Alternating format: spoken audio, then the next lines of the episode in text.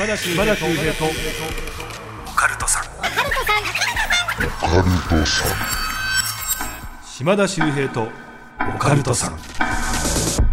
島田秀平とオカルトさん第105回の配信ですさあ4月に入りましてね新年度新生活が始まる時期なんですけどもこの番組ねずっとこうオカルト情報オカルトのねお話をね紹介する番組なんですけどこの前ね僕もいろんな怪談話を聞いてきた中で目から鱗と言いますか。めちゃくちゃ面白い。まさにこう幽霊の長年の謎が解けるようなお話をお伺いしたんですね。僕あのオンラインサロンをやってまして島田周平の超常現象研究会というねオンラインサロンなんですがそのメンバーさんで長野県の方で整体師さんをやられていて、まあ、お店もね3店舗ぐらい経営されてる方がいるんですけども、えー、水沢隆弘さんという、まあ、40代ぐらいの男性の方なんですがこの方が20年前およそ20歳ぐらいの時に経験した話なんですよ。これね何が面白いかって言いますと幽霊にインタビューをした 意味わかんないでしょあの、まあ、20歳ぐらいの時ですね、まあ、当時あの夜勤のバイトをしていたんですが朝方帰ってきた。するとね突然とんでもなく、まあ、具合が悪くなってしまったらしいんですね。熱も測れないぐらい。でなんとか、ね、必死の思いで彼女に、まあ、携帯電話で「ごめん今本当に体調悪いから申し訳ないけど家に来てもらえないか」そういったところバタンと倒れ込んでしまったんですよ。でふっとこうなんかこう気配みたいなものを感じる。そうすると足元の方が気になったんでパッと目をやるとそこにつなぎを着たねおじさんが2人立っていたらしいんですね。一人がこうね割とこう元気そうなおじさん。一人はもう下向いてチーンとした元気がないおじさん。そのおじさん2人目が立ってる。そのおじさんを見てえー、っ！てびっくりしたらなんとそのおじさんの方もえー、っ！て水さんを見てさんを見てびっくりしてるんですって。えなんでお前見えてるんだ！みたいな感じらしいんですよ。でええごめんもしかしておじさん幽霊？って聞いたらまあなと言ったらしいんですねでそこでそのおじさんの方が「おめさん俺のこと見えるのか?」と聞いてきたそうで「おお見える!」で水沢さん「えー、ごめん幽霊って言うけどどっから来たの?」なんて聞いたら「そっから来たんだ」と言って後ろの方の窓を指さしたらしいんですよ。で「えごめんちょっとどういうことかわからないんだけどじゃあおじさん幽霊だとしたら聞きたいことあるんだけどいくつか質問してもいいってお願いするとおじさんの方が知ってることならいいぞ話してやるぞということでここからですね不思議な幽霊に対するインタビューが始まっていったそうなんですね。でこれねなんか寝ぼけてただけなんじゃないかとか、えー、作り話なんじゃないかって思う方いるかもしれませんけど、まあ、僕が思う限り水沢さん別にねそんな嘘 言うね必要もない方ですしで当時20年前に書いたまあ、そのね、えー、話を聞いたものをですね、まあ、そのすぐ後に忘れないようにこうねバーッとこう端書きしたびっちりのノートもあったりするんですよ古いノート。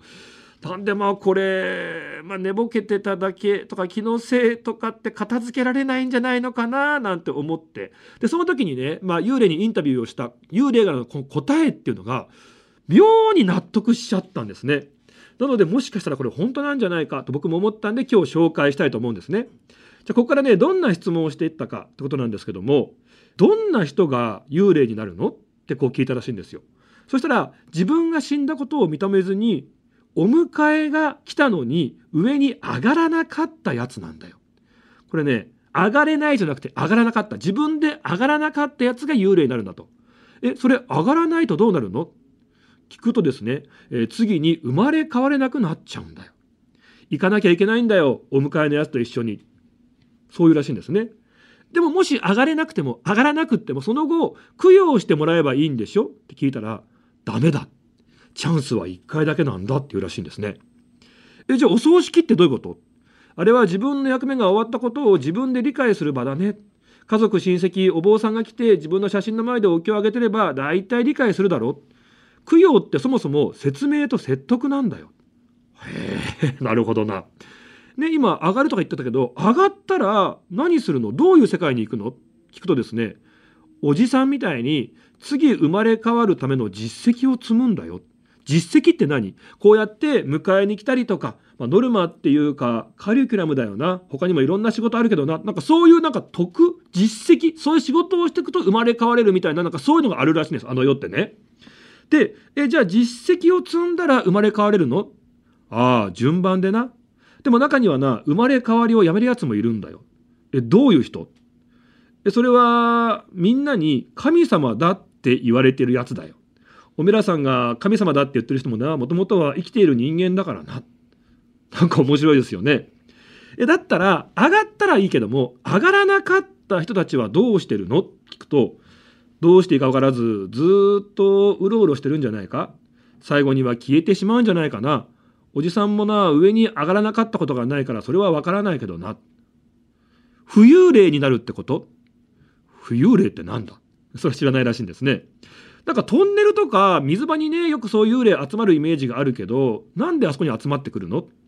あああいつらな。かわいそうなやつらでな。自分が死んだことを認めなかったり死んだことを理解していないで自分で残っちまった連中なんだよ。なんで残ったの？残した家族とか懇意にしていたやつを守ろうとして残るんだけどな。次第に自分のことを誰も知らない。そういう時代が来ちゃう。その時初めて自分はどうしたらいいのか気づくけどもう遅いんだ。その時点ではもう上がれないんだよチャンスは1回なんだよでそうなったらどうなっちゃうの？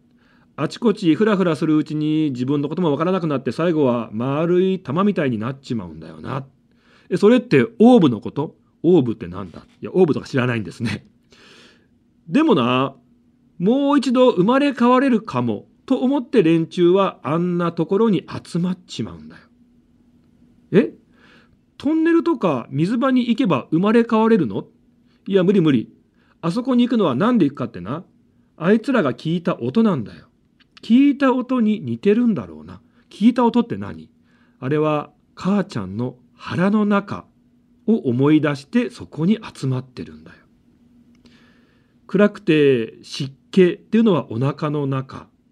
だからもう生まれ変わることができない。記憶もなくなってきてる。でもなんとかそこに行ったら生まれ変われるんじゃないか。それがお母さんのお腹の中に似てるから幽霊って昔からね狭くて暗くてジメジメ湿気のあるとこって言ってましたよね。あれってお母さんのお腹の中用水とかあと暗くて狭いですよね。あとトンネルって参道みたいな感じですよね。だからそこに集まってるんだっていう話だったんですね。なんか妙に納得しちゃったんですよね。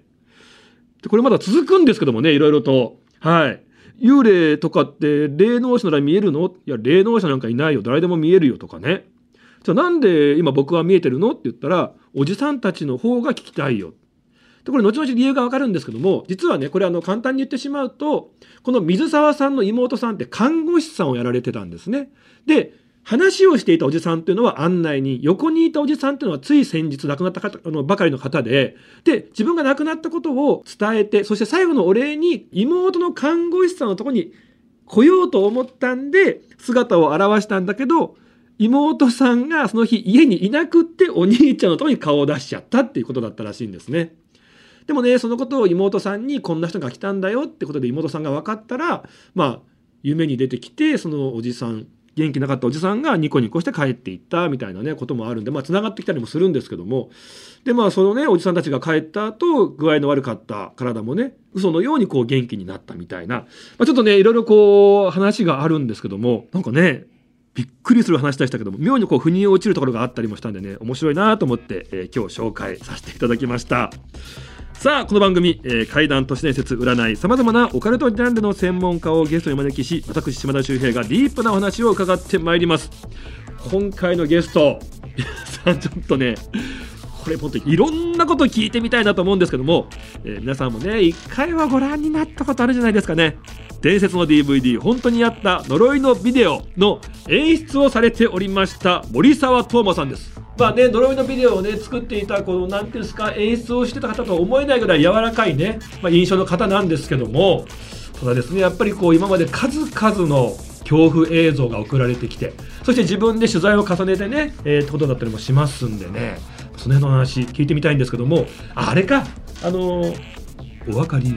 いただけただろうか、みたいなね、あのフレーズ、あのビデオ、DVD ですからね、お分かりいただけただろうか。はい。あの辺のねお話なんかもね聞いてみたいなと思います。さらに森沢さん階段の方もたくさんお持ちということで後ほどお話伺いたいと思います。今日のゲストは森沢東馬さんです。お楽しみに。島田秀平とオカルトさん最後までよろしくお願いいたします。島田秀平とオカルトさん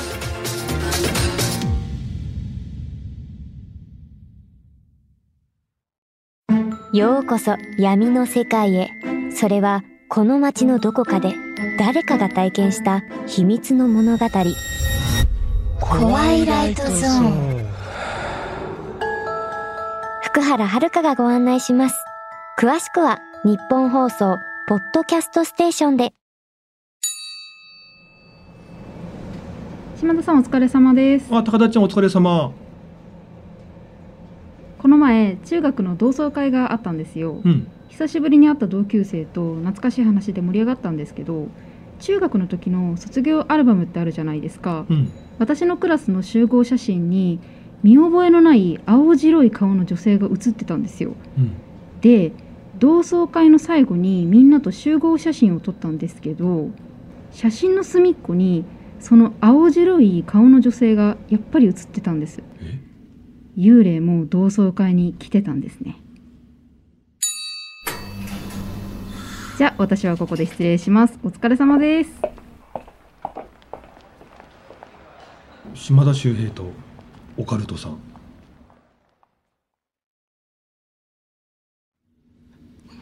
自分は、えー本当にあった呪いのビデオの心霊調査スタッフをやっておりました。心霊調査スタッフといってもどういったことをやるかと言いますと心霊映像が届いてその映像を解析して、えー現地を調査して聞き込みをして、まあ、その関連性を考察していって作品にして出していくというのが、まあ、心霊調査スタッフというものなんですけれども今からお話しする内容は僕が心霊調査スタッフをやり始めてから初めてあこれって霊障なんじゃないかなというふうに思った時のエピソードであります、はい。その日は、えー送られてきた心霊映像をもとに関東の外れの方にあるある寮に向かっておりました、その寮というのは今思い出してもすごいんですけれども学校の校舎5棟分ぐらいのものすごくでかい廃墟であり、まあ、心霊スポットだったんですね。まあもともと会社が運営していた場所が、まあ、完全に廃墟となってもう現地では心霊スポットと言われている場所でした。でその日は他の心霊スポットも巡っていてだいたい夕方頃ですかねその現地に到着して、えー散策をすることになりました。うん元の心霊映像というところでは男女の大学生たちがその場所で、えー撮影をしている中で女性の霊のようなものが映り込んだということで、えー現地に向かって、えー私たちもその場所を突き止めて、えーどういうふうなことが起こるかどういう関係性があるかというのを見ていくという感じでした。まあでもものすごく広い、えー心霊スポットであったのでそこに到着するのにものすごく時間がかかったんですね。で現地に着いて、えーあこの場所だなっていうふうに見ていた時にその時偶然にも初雪が、まあ、降ってきたんですよ。でいきなりもう辺り一面が雪だらけになってもう勢いも止まらないので東京からスタッドレスもなしで来てしまったのでもうこれはもう朝までもう散策しようという流れになって一通りの場所を散策することになったんです。はい。そして一つ気になった場所があったんですね。うん。一つのその塔の中の3階の一番奥の部屋のところに行った時にちょうどその部屋の真ん中に天井まで届くんじゃないかというぐらいの大量の藁が積み上げられていたんですよ。わなんだこれはっていうふうに思って辺りを見ているとまあ明らかにその部屋って放火をされたような痕跡があったんですね。わあなんか気持ち悪いなというふうに思っていた時にその時一緒にいた、まあ、M 君という助手の男の子が指さすんですよ。その先を見ると階段が見えるんですね。うん。あここって3階だからこの上の屋上まで行けるんだというふうになってまあじゃあせっかくだからそこも見てみようと思ったんですよ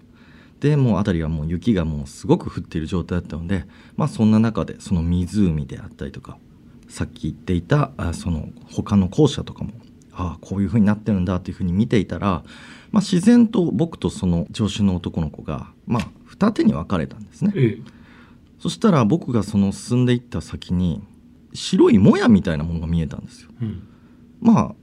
直感的にその一緒にいた助手の男の子だと思ったんで「M 君 M 君」って話しかけて近づいていくんですけれどもその白いもやは自分から遠ざかるようにファッと奥の方に行って消えていったんですよ。うん。でさらに僕は近づいていくともう屋上の端の方まで行ってあ誰もいなかったって思うんですね。あれって思って僕ちょっと怖くなったので思わず大声で一緒にいた助手の M 君の名前を「M 君 M 君」っていうふうに声を発したんですよ。はいそしたら誰もいないんですよ。えどういうこと？どういうこと？って思って急いでその階段を降りてさっき言っていたその3階の藁がある部屋にいたらそこに M 君いるんですよ。え？おいちょっと待ってお前先に戻るんじゃないよ？みたいな感じで僕ちょっと焦った感じで怒ったんですよ。そしたら「え？森沢さんがいなかったから僕下に降りたんですよ」っていうふうに言ったんですよ。え？あれ？あれ？って思ってもうちょっとあまりにも怖いんですぐに車の方に戻ってその日は終えたんです、うん。でも冷静に考えて僕が大声を出した時にもうその助手の男の子はいない。そして助手の男の子が声を発した時には僕はいなかったっていうふうに。なんだろうと思いながら改めてその現地のことを調べた時にやっぱりその場所っていうのはものすごく広い場所であって、まあ、寝床であったりだとかキッチンだとかいろんなとこがあるので勝手にそこに住み込む方々とかもいらっしゃったらしいんですよ。うん。だからそこで、えー亡くなっていった方っていうのも自然と、まあ、毎年のように出てくるという場所なんですよ。そしてもう一つ気になっていた3階の燃やされた部屋なんですけれども、えなぜか必要にその場所だけ何度も何度も放火をされているという、そして最後にその時は突発的にあれ？これって助手の M 君じゃないかなって思ったそのもやなんですけれども、うんやはり思い返せばどう考えても人ではない何か白いもやであったなというお話です。実際だからその屋上で森沢さんが M 君って言った時にはそれはもやであって M 君ではない。M 君はもう下に降りてたわけですよね。そうですね。でも間違いなく M 君だと思ったわけですよね最初は。それはもう多分自分の中で霊とか霊障みたいなものがあるっていうふうに思いもしなかったんですよ。あしかしなんかこんなこと言うのもあれなんですけども多分僕その調査した時ってそういった心霊調査を始めてからまだ12ヶ月も経たない時だった間もなかったんですね。はい、正直そんな幽霊とか霊障なんか自分に降りかかってこない限り正直信じてもいなかったことだったので、うん。何か人影が見えるっていうふうに思ったらもう自然と M 君だなって突発になるほど。そこに誰か人影があるイコール M 君だと思い込んだっていうことですよね。そうですね。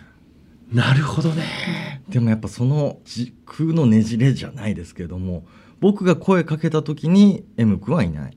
M 君は僕がいないから下に降りたっていうなんかその歪みみたいなものも含めてめちゃめちゃ怖い体験だったなっていう。なんかお互いが違うもうそこにいないんだと思わされて分断されたかのようなううん、でその白いもやを追いかけていったらもしかしたら危険だったかもしれないですよね。単純にもう屋上から落ちてしまうとか、それ間違いなくってああいう廃墟のとこの、まあ、屋上の金網って結構壊れてる。はいはいはいはい。正直その先普通に僕が体当たりしちゃったりしたら多分突き抜けて落ちてただろうなみたいなところでありましたなんかこうその死の世界に誘い込まれていたのかもしれないとかいろいろこう怖いね想像してしまうっていう話ですよね。ちょうどね昨日まあ本当に階段ねたくさん持ってる方たちとねお話ししてたんですけどもなんか幽霊ってその白いねワンピース姿とかあと意外と赤いワンピース姿の幽霊の階段って多いんですよ。はいオーブも含めて白ってちょっと危険だけども危険度で言うと1これが赤い色の幽霊とか赤いもやっていうのは危険度2で一番危険なのが黒いもや黒っていう。なんかそれでみんなでなんかこうあ確かに確かにっていうなんかそういうなんか話で盛り上がったんですよね。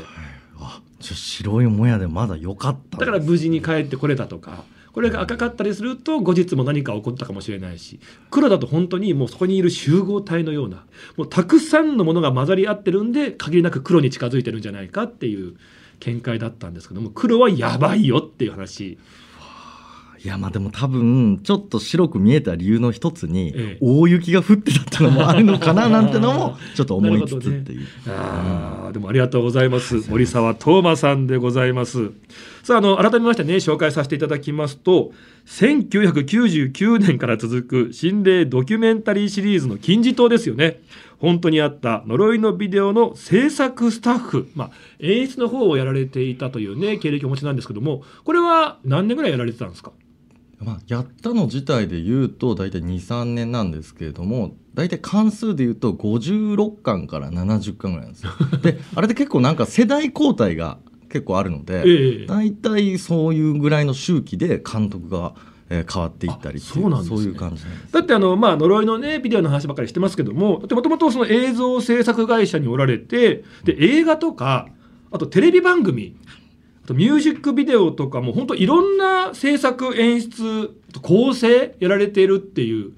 本当にそのミュージックビデオしかり、で他のね、なんかこう、テレビ番組しかり、だからあんまりこう、心霊だけじゃないんですよね。そうですね。もうこれ期限たどると結構長いんですけれども最初がやっぱ CM 制作会社にいてそこから出た時に映画撮りたいっていうことで、えーいろんな人に相談してたんですよ、はい。そしたらホラーが若手の登竜門だよって教えてくれた人がいてそこからなんかわかんないけどしいきなり本当にあったノリのビデオスタッフにストンって入ってそこからホラーの奥行きを知っていくっていう感じなんですよ。もともと興味はじゃあ、あんまりなかったんですか？映画のジャンルの一つとして好きだったってぐらいですよねーそれぐらい、いのもの。はい、でまあじゃあそういうきっかけで呪いのビデオの制作に関わるようになったわけじゃないですか。はい。あれってもう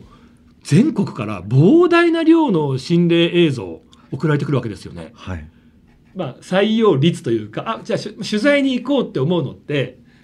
どれぐらいの割合なんですかね？23割ですかねあでも23割あるんですね。でもその中から本当に絞られるとなると1割と思った方が良いかなと思います、はい、あのあと最近だともうねスマホとかもうまたね撮影しやすくなってきたりするんで数も増えてるんでしょうね。それはあると思いますね。だから最近の作品も僕ちゃんとまめに見てるんですけども、ええ。やっぱり明らかに時代の変容とともに縦動画とかやっぱり増えてる なるほどね。あと 4K ね。そうそうそうそうそう。幽霊も綺麗に映ってるなーみたいなね。4K の幽霊ってあんま怖くなさそうな気もするんですけどもね。いやでも結構それに伴ってなんかわかんないですけどやっぱ明るいというか高画質な時は暗いとこだったりとかやっぱなんかうん状況も考えて例も出るんですかね？わかんないですけど。あの違う人から同じ場所の恐怖動画が届いたりとかってありますね。ああそういうのってなんかはい。信憑性高い気もしますよね、はい、それってでも結構過去の回で、まあ、何巻かちょっと覚えてないんですけどあるんですけれども昔調査したやつが何年かして違う人から投稿されていったらあれ？これってあの時言ったあれだからみたいな進展が生まれることがあるんですよ。つながっちゃったってやつ、はい。あだから全然それはありますね。ーあとちょっとこれねちょっとタタブーの質問だと思うんですけど聞きたいんですけどやっぱりね最近その写真や動画も増えてきてるに伴ってやっぱりフェイクも増えてると思うんですよ。はいはい。でやっぱり送られてくる中にもフェイク動画ってかなり混ざってたりするんですか？それの真偽がいつも難しくて。難しいですよね。もう成功になってきてるから。それがじゃあ本当に明らかに投稿者の方がじゃあ編集ソフトに載せて合成したっていうのを言ってくれたらもう絶対採用しないじゃないですか。ええ。でもそれと同然で送られてきてで僕らの多分基準っていつも思うんですけれどもじゃあ送られてきた映像があります調査をします映像とのリンクであるとか現地との曰くの関連性とかがつながっていった時にようやくあ本物かなって思うんですよ。だから映像だけであこれ明らかにっていうもう明らかになんだもうベタ付けのなんかだったらそれはさすがにダメかなと思いますけれども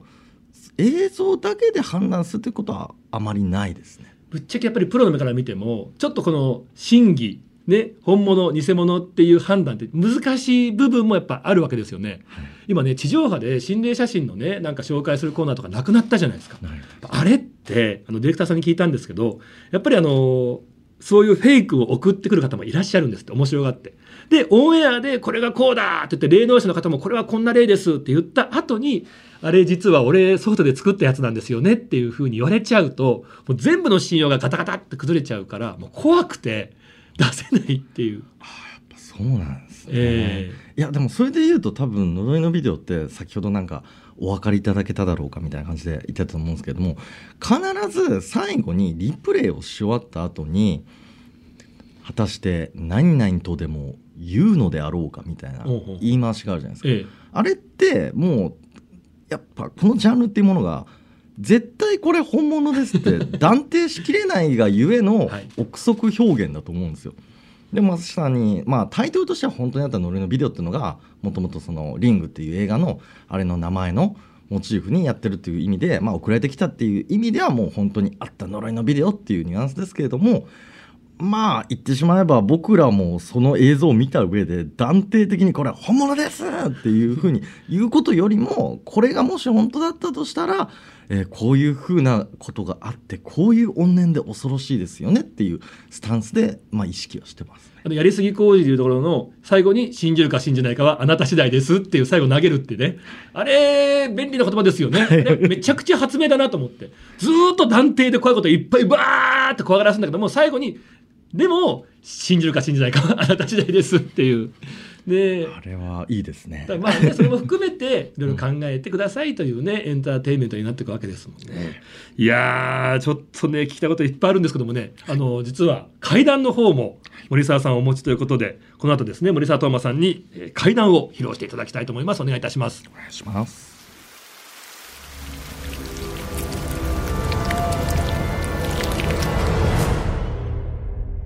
島田秀平とオカルトさん。それでは森沢東馬さん、よろしくお願いいたします。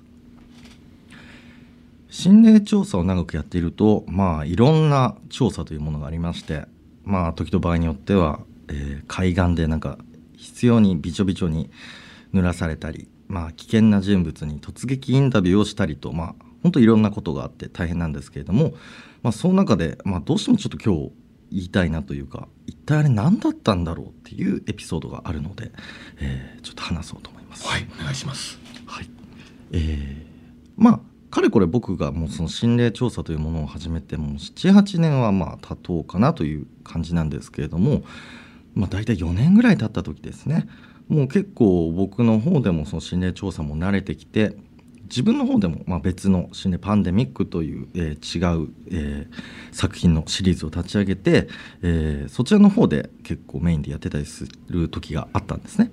そんな中結構前のディレクターの方からちょっと手伝ってほしいということで、えー途中の調査状況はわからないけれども手伝いに行った、えー案件があったんですよ。うん。ちなみにその調査内容というものはある、まあ、家族の投稿映像、まあ、団らんしている様子ですねそこの中に不可解な人の声みたいなものが聞こえてくるという内容だったんですね。はいもともとはそれだけで終わっていたんですけれどもよーくその映像を見てみると明らかに人の顔のようなものが映っていたと、そしてその調査を進めていく中で、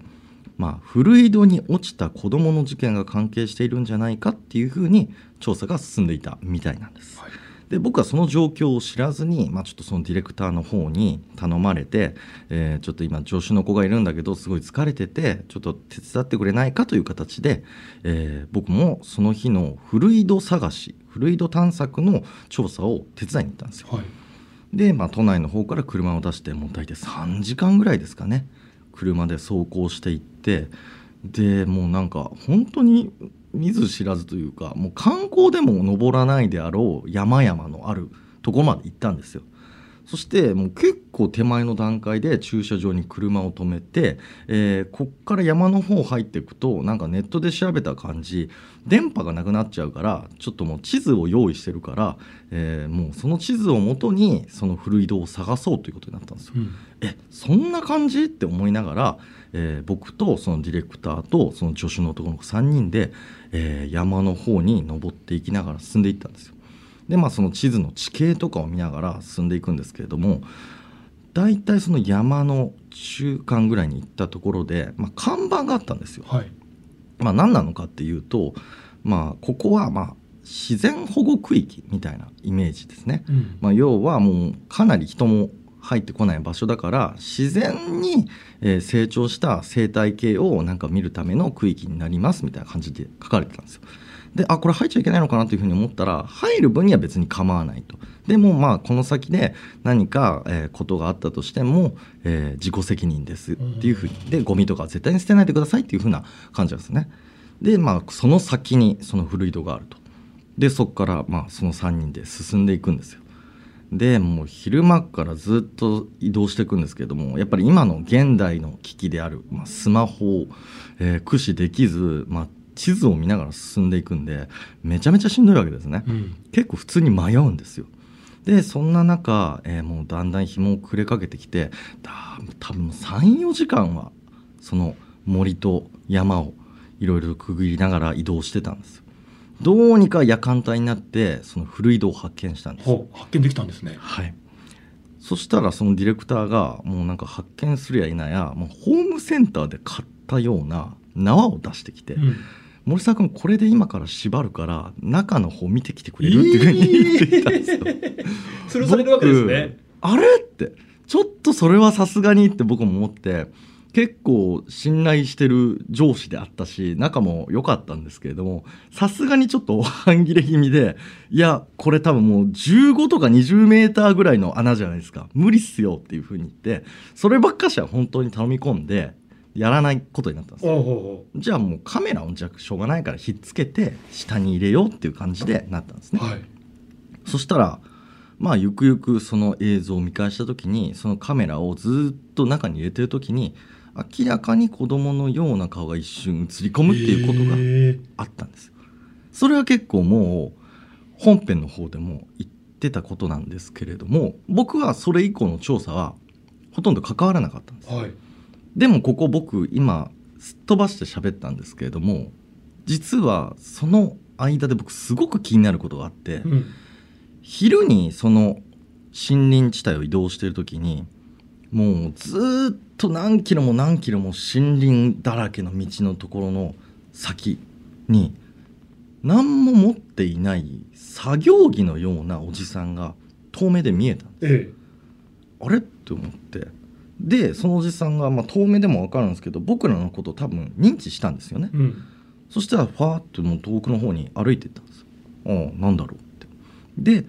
夜にその僕が本当は入る予定だった井戸のところも結局中にカメラを入れてでずっと待ってるっていう状態だったんですけどその辺りを見てる時に結構遠くの方で明らかに昼見たであろうそのおじさんがまたなんか峠を越える感じで登ってたんですよ。うん。あれなんだろうって。その時は特に気にしなかったです。で他のスタッフも一緒に認知してたんですよ。でも冷静に考えてなんですけれどもその森って家だとか施設だとかも全くない。もう本当にただただ広大に広がる森林地帯山の山岳地帯なんです。よえ。で僕らが本当入り口とされる場所から歩いていくにしてもまあ道に迷ったとしても多分90分はかからないといけないようなところにいるんです。よだからめちゃめちゃ道も険しいし大変なんですね。で絶対そんな休憩所とかそういった施設もないもしそれで何かしてるんだとしたらばなんかそういったものを持ってるはずなんですけど本当に手ぶらなんですはい。えどういうことっていうふうに思って今でも何かそれを思い返して思い返して思い返して思い出すたびにどんどん僕のなんか体感の中であれってもう人ではなかったんじゃないかなとなんかもう一周回って感じさせられたっていうエピソードです。井戸にはい、吊るされそうになったんですね。でもその時にね代わりにこうロープでカメラをね下にこう下ろして撮影したらそこに子供の顔が映っていた。それもすっごく怖いんですけど謎のおじさんですよね、まあ、作業着を着ていた、まあ、森林がねこう広がっていくので何かそういう、まあ、林業の方であるとかなんかその辺をこう見回ってる方であるとかあとはなんかねそういううん山だからこそ誰か入ってきたなと思って見張ってたのかとか思うんですけどでもやっぱり考えてもそういう方じゃないんじゃないかって思うわけですよね。これ多分僕がその山を登った体感がまさにもう意味がわからないんですけども結構けなんつうんですかねクライミング感がたまにあるんですよ、えむしろそれが本当に単なる人だとしたらば聞きたいんですよ、それがなんか募って募って一周回ってなんかもう僕の中でそう思わせられないっていう。まあね見回りだったらね向こうからね何やってんですかって声かけてきてくれそうなものでもありますし。しかも僕おじさんを発見した段階からさらに1時間ぐらい移動した先でまた見かけたんで場合によっては僕らのことをつけていたのかなと思う多分こっから言うエピソードに比べたらとても霊障のようには思えないようなエピソードなんですけれどもなんかわからないけど僕の中で何度もぶり返されるで思い出せば思い出すほどにやっぱ人じゃないのかなって思わせられたっていうエピソード いやありがとうございます。いやただ本当にすごいですねあの皆さんっていうのは怖い映像をね真偽を確かめるために本当にそこに行ってロープで井戸にこうね入れさせられるかもしれないっていう そんな過酷な撮影をね日夜やられてたんだなと思ってそこもねちょっとびっくりしてしまいましたけども。はい本当に森沢さんならではの会談ありがとうございました。さあ島田秀平とオカルトさんそろそろお別れのお時間ですが今回どうですか？来ていただきまして。いや人生初ラジオです。あえそうなんですか？はいラジオは初です。あそうなんですね。すごい落ち着いてましたけども。なことないですよ めちゃめちゃ緊張しましたいやちょっと皆さんですね、あの森沢さん、まあね、今日いろんなね、このまあプロフィールも紹介させていただいたんですけども、ぜひチェックしていただいてもいただきたいものがですね、あの YouTube チャンネルもやられておりまして、こちらのフェイクドキュメンタリーホラーチャンネル、ホラホラファイル。なんと演出、脚本、主演、撮影、編集、美術、全部やってるんですね。全部やってますあの間違いなくなんですけど数ある、まあ、心霊系 YouTube 番組ありますけども最もコスパが悪いという あのぜひ皆さんちょっと見ていただきたいんですよそのね完成度っていうかもうこれ映画館で上映するやつなんじゃないですかっていうのを 全部自分でめちゃめちゃお金かけて手間かけてやってるんすよね。いやもう本当にもうその本当にあった呪いビデオとかその心霊パンデミックとか長いそういった心霊ドキュメンタリーの経験を経てずっとたまりにたまってたフェイクドキュメンタリーで表現したいものをもう詰め込んだ。存分にね発揮されたわけですもんね。でやっとこの前シーズン1が。はい。終了しまして今ちょうどシーズン2のね主演の人とかも見つかりかけている状態なので今のうちにシーズン1ちょっと完結しましたので ご覧になっていただけたら嬉しいです。よろしくお願いします、皆さんぜひねもう本当に力のこもったそしてねあの怖いものが大好きな方は絶対にですね楽しめるチャンネルです、えーフェイクドキュメンタリーホラーチャンネルホラホラファイル。ぜひね、えーチャンネル登録そしてね、えーご覧いただいてグッドボタンの方よろしくお願いいたします。さあというわけで今回森沢東馬さんね来ていただきましたが次回もお付き合いいただきます、えー次回も怪談話披露していただきます。皆さんお楽しみにというわけで島田秀平とオカルトさん次回もお聞きください。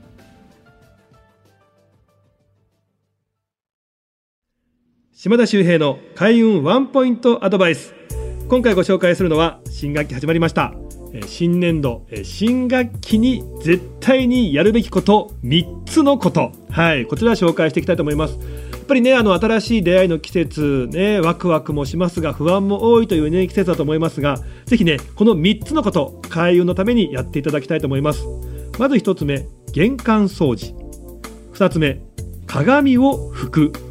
3つ目スマホの画面をきれいにする。の3つです。まずね玄関掃除これは風水で当たり前ですね、えーいい運気が入ってくる場所だったりもしますのでぜひね玄関掃除これこのね玄関きれいにしていい運気どんどん取り入れていただきたいと思います。そして鏡を拭くなんですけどもこれねやっぱり鏡は自分を映すものだったりしますがやっぱり鏡が汚れていると自分の魅力も半減してしまうと言われています。ぜひね家にある鏡この機会にですね綺麗に拭いていただきたいと思います。そしてスマホの画面をきれいになんですけどもあのスマホ時々ねちょっとこう画面が割れちゃってるとかね上にこう貼っているねガラスのコーティングの部分がねちょっとこうひび入ってるとかあるかもしれませんけどもやっぱりねこのスマホというのは仕事の玄関口だったりするわけですね。そこが乱れているといい話も入ってきづらくなってしまうなんて言われてますからね。ぜひこの機会に、まあ、スマホの画面が汚れている人割れてしまっている人えきれいにしていただきたいと思います。そんな3つのことをしながらぜひ素敵な新年度新学期を過ごしていただきたいと思います。島田秀平とオカルトさん。